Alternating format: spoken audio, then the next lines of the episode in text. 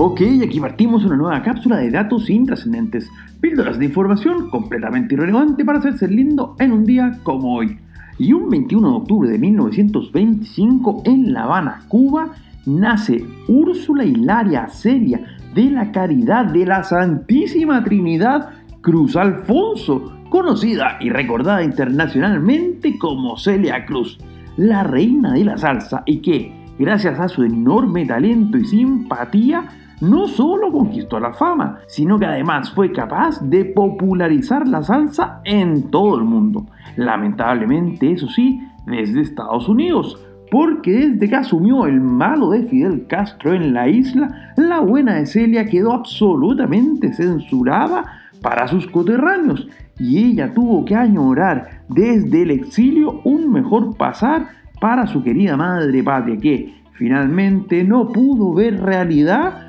porque moriría en Nueva Jersey y está enterrada en Nueva York, ciudad en donde un día como hoy, pero de 1959, en el 1071 de la Quinta Avenida, abre el Museo Guggenheim, que si bien acoge renombradas obras de arte moderno, el edificio en sí es una obra de arte, diseñado por el recontra crack de Frank Lloyd Wright. Y es que el diseño espiral del emblemático edificio incluso ha, digamos, inspirado construcciones menos afortunadas, como por ejemplo los dos caracoles de Providencia en Chile, país del cual venía Pablo Neruda, quien un 21 de octubre de 1971 sería condecorado con el Premio Nobel de Literatura algo así como la versión intelectual de la Estrella de la Fama, que también un 21 de octubre, aunque claro que del año 1975, recibiría el capo de Elton John en el Paseo de la Fama de Hollywood,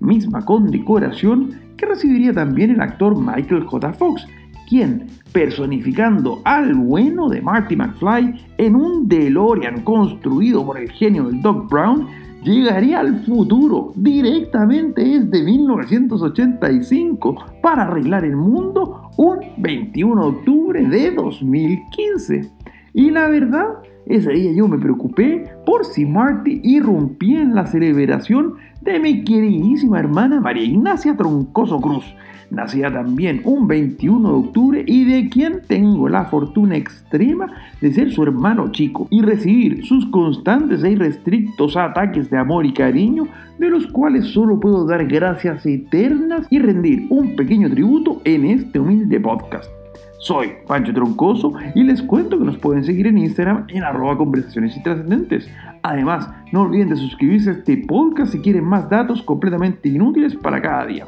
Será hasta mañana con más datos intrascendentes.